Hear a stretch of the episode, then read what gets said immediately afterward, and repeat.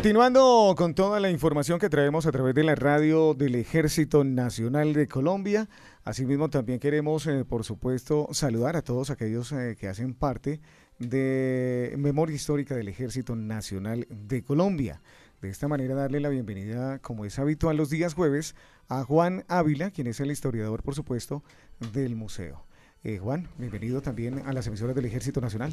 Mi primero, buenos días, pláceme saludarles hoy. Eh, adicional, quiero aprovechar para felicitar a todos los periodistas eh, hoy en su día, a propósito de, si se me permite, la anécdota particular que desciendo de una familia periodista. periodistas, sí. en efecto, mi bisabuelo, que fue durante bastante tiempo periodista del siglo y, y el espectador, fallece también en febrero hace bastantes años. Eh, bueno, hoy tenemos un programa especial con una invitada especial. Eh, no me quiero adelantar a la presentación que hace mi primero, pero sí me gustaría adelantar un poco que, que podemos hoy eh, abarcar un poco de estas heridas, de estas fibras que tocó el conflicto y que podemos abarcar desde otras perspectivas. Entonces, pues no, no le quito más la palabra a mi primero. No, tranquilo, Juan, ustedes son siempre bienvenidos y así como lo, lo mencionan, ¿no? El día de hoy es algo realmente especial porque tenemos a Linda Valentina Barrera Díaz, diseñadora gráfica, artista e investigadora, egresada de la Universidad de Bogotá Jorge Tadeo Lozano. Actualmente, bueno, labora con eh, víctimas eh, del conflicto armado, especialista en gerencia de mercadeo de la Universidad de Bogotá Jorge Tadeo Lozano, tallerista de neurociencia, conferencista de arte y por supuesto eh, todo lo que tiene que ver con la imagen y el diseño. A quien le damos eh, la bienvenida, eh, Lina Valentina, bienvenida a las emisoras del Ejército Nacional. Muchas gracias por la invitación a ustedes, por de verdad pues querer escuchar mi, mi arte y, y, pues todas las obras que llevo. Juan. Perfecto. bueno, Linda, nos gustaría preguntarte en primer lugar por, por tu exposición, por por este, por este bello montaje que tuvimos en algún momento en el Museo de Puntadas y Dibujos. ¿Qué nos quieres contar al respecto? Bueno, Puntadas y Dibujos Antiguerra nace de la... De, pues yo soy hija de militar y mi, mi, preocupación fue desde pequeñita siempre, porque los niños, los hijos de nosotros, los hijos de, militares y de policías, eh, tenemos que sufrir cosas que de pronto nadie sabe porque nadie nos pregunta, ¿no? Entonces hay mucho, mucho sufrimiento en los niños que se queda ahí tapado y nos, los niños no tenemos, bueno, no tenemos, pues yo soy vieja, pero pues me sigo sintiendo, tengo un alma joven. Un alma joven. No tenemos la vieja la cédula, vieja la sí señor, sí. Entonces, esta es una manera de poder exponer esta, este, este punto de vista desde los niños, desde, el, desde las familias, que son las que principalmente las que sufren, ¿no? Eh, por la enfermedad la partida del, del ser querido. Exactamente, tenemos eh, que, hablarlo, digamos, eh, desde eh, el punto también personal, ¿no? Nosotros como militares, en cumplimiento de nuestra misión, siempre nos encontramos, digamos, lejos de nuestras familias pero quienes realmente se quedan allí en casa, ¿no? Pendientes, de, digamos, de, de, nuestro bienestar, de, cómo nos encontramos y cuál es la función que nosotros estamos cumpliendo son eh, nuestras esposas y nuestros hijos, como bien lo expresas en tu caso, que es un caso puntual, o sea, una historia vivida, ¿no? Entonces, eh, para algunos que de pronto no lo tienen presente, este es un trabajo que, que realmente en ocasiones marca demasiado, especialmente cuando se, se tiene, digamos, el tiempo de, de la niñez y el paso a la juventud. Hablemos un poco de ello. Pues imagínate que cognitivamente uno eh, tiene las herramientas, uno va creando las herramientas cuando uno es pequeño, ¿no? Y esas herramientas cuando uno es grande son las que le van a servir para afrontar la vida. Pero eh, con todas las eh, mm, entrevistas que yo he hecho, con las charlas que he hecho con las madres, con los niños, porque hace poco estoy haciendo un trabajo con los niños, hijos de víctimas, se, he, descubierto que quedan muy heridos ya cuando usted puede hablar con los jóvenes o con los adultos que han pasado de la niñez este dolor tan grande, pues ellos quedan con unas cicatrices muy, muy, muy, muy marcadas, la verdad. Y esto los afecta. Eh, uno puede encontrar problemas como depresión, puede encontrar problemas de conducta, problemas de aceptación de la realidad, no tienen como algunos eh, er, estas herramientas que a uno le pueden ayudar para, para resolver problemas, no, no las tienen porque realmente como que hubo tanto sufrimiento que no hubo, no se permitieron el sanar. Y todavía personas de 41 años, 42 años, todavía están sanando y es muy difícil ver esto. Exactamente, es que tenemos que hablar también, eh, digamos, eh, o tocar el tema de, de, algunas cifras, ¿no? Si nos remontamos a la historia, tenemos que decir que pues ya son más de prácticamente 50 años que Colombia enfrenta periodos graves de violencia en manos eh, de, de, distintos grupos alzados en armas, ¿no? Todo en este, bueno, proceso que ha ido causando laceraciones en la sociedad y particularmente lo estamos hablando, ¿no? el tema de los niños, de los adolescentes, que, que a su vez sufren por, por, por, la partida incluso temprana de algunos de sus seres queridos que han portado este uniforme a manos de, grupos alzados en armas. Claro, y, y son cicatrices que, que tienen muchas generaciones, ¿no? Porque estamos hablando de que cada 10 años son, digamos, yo cuento 10 años una generación, o sea, son 5 o 6 generaciones que llevamos con, con este dolor pero nadie les pregunta. Entonces cuando uno se acerca a un niño, porque a veces piensan que los niños por tener, digamos, cinco años, no, ellos no sienten ni se acuerdan. Y lo más triste es que los niños se acuerdan más. Entonces uno les pregunta y uno dice, e, es que eso, o sea, yo lo miraba desde mi punto de vista antes de preguntarles a ellos y yo decía, pero es que yo recuerdo mucho a mi padre, ¿sí? Recuerdo todas las cosas y, como un niño no, y ahorita que he tenido la, oportunidad de hablar con ellos, me he dado cuenta que sí, ellos igualito, igualito, ellos recuerdan a su papá, hay dolor. Y dolor que trasciende hasta los treinta y pico, los cuarenta años, que uno cree que no y que se va a olvidar, ¿no? Lo dicen los expertos y es que los niños tienen esa capacidad o esa facultad de, absorber, digamos, todos esos momentos que marcan, digamos, eh, su trayectoria o su vida. Y obviamente nosotros ya de adultos eh, hay cositas que se nos olvidan, nos dicen, mire, vaya, haga esto y uno como que, en cambio los niños sí lo tienen, digamos, demasiado marcado y presente. Sí, ellos retienen mucho. Eh, exacto, yo quisiera preguntarte cuál es el proceso que se lleva a cabo, digamos, para, para desarrollar esta exposición donde plasmas, ¿no? Todos estos sentimientos. Bueno, eh, hay tres partes de la exposición. Eh, la primera parte eh, es ropa militar. Em, recogí dibujitos de niños de la familia, porque los niños lo, que, lo primero que quieren es tener a su mamá, a su papá, y por ahí un gatico, sus hermanos, un gato, un perro, ¿sí? Su familia completa. Sí. Entonces yo lo que hice fue bordarlos en la ropa. La segunda parte, objetos resignificados. Eran objetos de guerra que les dimos un valor decorativo resignificado o, o, u otra función, ¿sí? cambiarles la función. Ya no lo queremos de guerra, están ahí, ¿sí? Sí. Pero va a servir para otra cosa. Y los vidrios que muestran la fragilidad, entonces tú puedes ver las siluetas de niños, siluetas de militares, con esta conexión con sus hijos. Yo lo hice principalmente por la conexión que yo tenía con mi padre. Y, era una conexión increíble. Yo amaba a mi padre y empezó esta exposición principalmente por él. Justo P. Barrera, se llamaba así, Justo Pastor Barrera. Y, yo lo amo todavía y ya murió hace, yo tendría cinco añitos y medio, hace como 35 años ya. Cinco eh, años y medio desde aquel episodio. Eh, sí, no, pero papá no falleció, de, no fue víctima. Sí. Pero, pero imagínate el dolor, el dolor que de todas formas era mi papá. Sí, y él fue el que me imprimó, imprimió el, amor a, las Fuerzas Armadas. Linda Valentina, eh, ¿por qué, digamos, eh, por qué crees que utilizar elementos de guerra abre las puertas a, digamos, a la resignificación? Porque tenemos que mostrarlo, ¿no? Sí. Y lo que principalmente uno guarda en el cerebro es lo primero, es para la guerra, ¿cierto? ¿Y qué pasa si lo resignificamos? Le cambiamos el significante, lo que es. Entonces le cambiamos su función, lo que, imagínense, es para una cosa, sirve para algo, pero le vamos a cambiar la resignificación. O sea, lo que está implícito.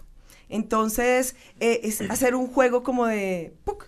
cambiamos esa, esa visión, esa percepción. Ya no es para lo que es, es para otra cosa. Entonces también estamos jugando con nuestro cerebro, estamos jugando con, con ver las cosas de diferente manera, con los paradigmas y, y, lo que está implícito ya no es lo que, lo que es implícito, sino lo, lo denotativo lo vamos a cambiar, lo denotativo y lo implícito. Es ver esos elementos eh, desde otra perspectiva, Exacto, ¿cierto? Coger y darle un enfoque distinto, digamos, eh, para lo cual fueron creados o, o, lo que marcó, digamos, la historia de algunas eh, personas. Bueno, desde, desde tu experiencia, ¿qué siente la familia del militar o policía cada vez que le van, digamos, que lo ven cruzar la puerta, que lo ven organizar su equipo y decir, me voy a defender el país? Bueno, cuando yo me acerco a las familias, las familias están heridas. Uno tiene que entender eso. Mucha familia eh, está completamente herida. Y, pero cuando uno les comenta, bueno, todos los trabajos que vamos a hacer alrededor de, de las exposiciones, alrededor de los libros que se han hecho, la, eh, la, la, la idea de ellos es qué positivo. ¿Por qué? Porque lo que ellos quieren es que su familiar no se olvide.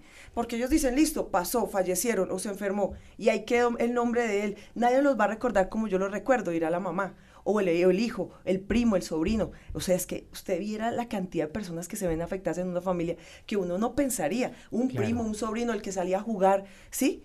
Con él a la, esquina. Entonces, todas estas cosas ayudan mucho a que uno pueda ver otro punto de vista. Y eso a las familias les gusta. ¿Por qué? Porque están, quiero que permanezca el nombre de mi familiar, cree, quiero que sea recordado. A veces ni siquiera eh, hay muchas personas que me dicen, no, yo no quiero ni dinero, yo solamente quiero que mi hijo, que mi hermano, que sea recordado. Y creo que eso es lo primordial, no olvidarlos. El arte, el don eh, eh, que precisamente Dios le otorgó a Linda Valentina, indudablemente a través de este mismo, ¿no?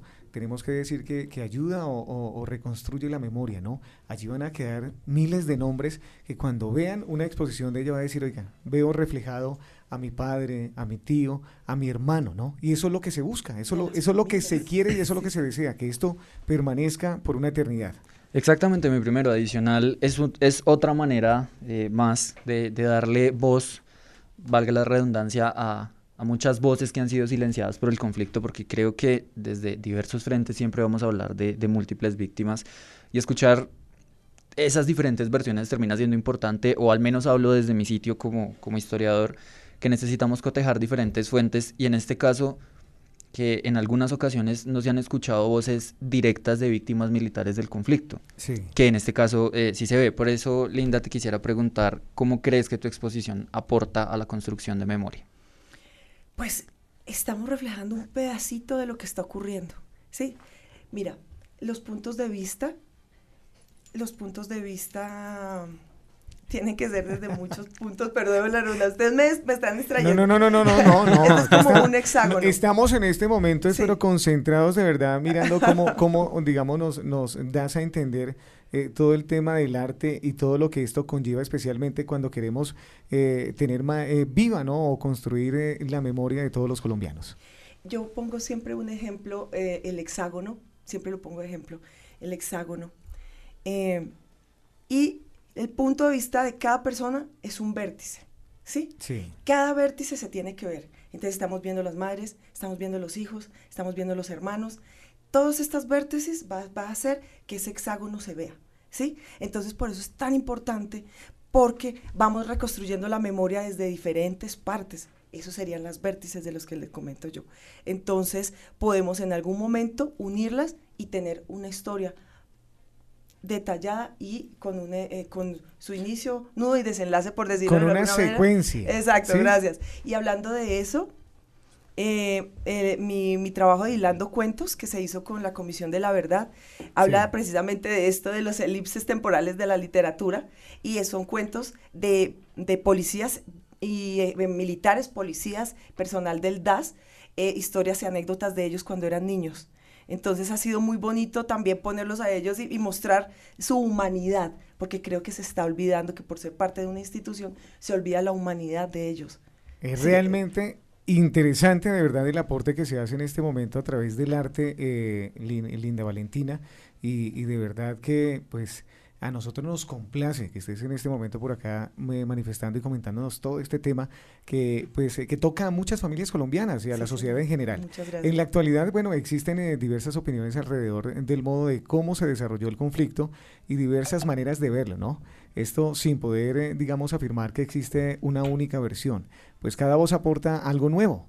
De este modo, el relatar se convierte en una forma de coayudar a suturar las heridas, pues permite exteriorizar los sentimientos y todo aquello que nosotros, digamos, eh, vivimos, ¿no? aquello que toca nuestras fibras. Quiero preguntarte por qué, digamos, eh, el libro hace una analogía, el arte de hilar. Sí. Sí. Sí, porque imagínate, Estamos hablando de puntadas y dibujos antiguerra, no estamos, por cada puntadita estamos trayendo paz, sea como sea, cada puntadita nos está trayendo un modo, modo de ver las cosas. Y e hilando cuentos, estamos haciendo cuentos para traer también la paz, la reconciliación, la resiliencia desde, desde, desde nuestros cuentos. desde las historias, desde las anécdotas, desde las vivencias de nuestros militares policías víctimas del conflicto armado. Quiere decir que este libro posibilita la inclusión eh, de sus relatos, digamos, en una narrativa nacional de la historia del conflicto de Colombia. Claro, y no, y, solo, y no solamente eso, también las vivencias de nuestras víctimas, porque son las anécdotas de ellos, eh, son las anécdotas de su infancia, de su vida, humanizarlos completamente, hace falta humanizar porque se piensa que no son, eh, pues, pues, lo mismo, lo que les estaba comentando, por ser de una institución se les olvida que son humanos, que tienen derechos, que tienen sueños, motivaciones, tienen familia que los eh, espera en casa. Eso es lo que en ocasiones eh, quienes no hacen parte, digamos, de las familias de nuestros militares de pronto persiguen, dicen, no, pero es que o sea, él tiene que estar es comprometido al 200%. No,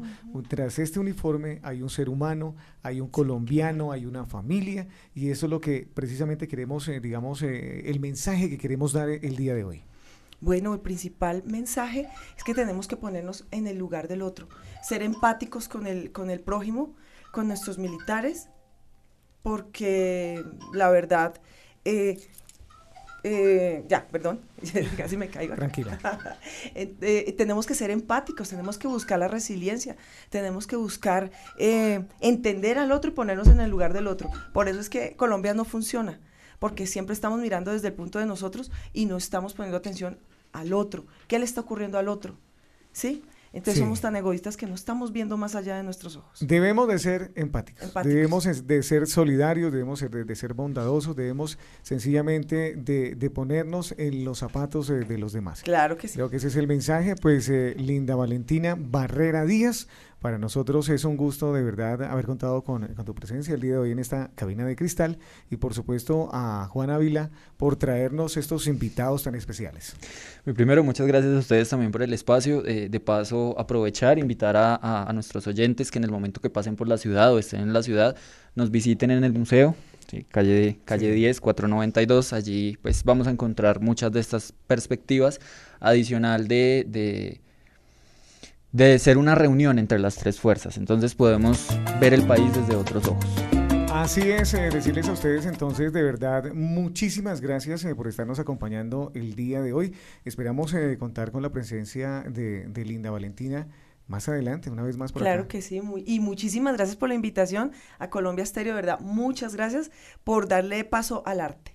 Bueno, muchísimas gracias. Primero, muchas gracias. Un abrazo, Dios los bendiga y por supuesto continuamos eh, con la más completa información a través de la radio del Ejército Nacional de Colombia. Soldado, evite el exceso de alcohol y de sustancias psicoactivas cuando esté de permiso, licencia o vacaciones para que esto no sea el causal de una agresión externa. Yo tengo el control.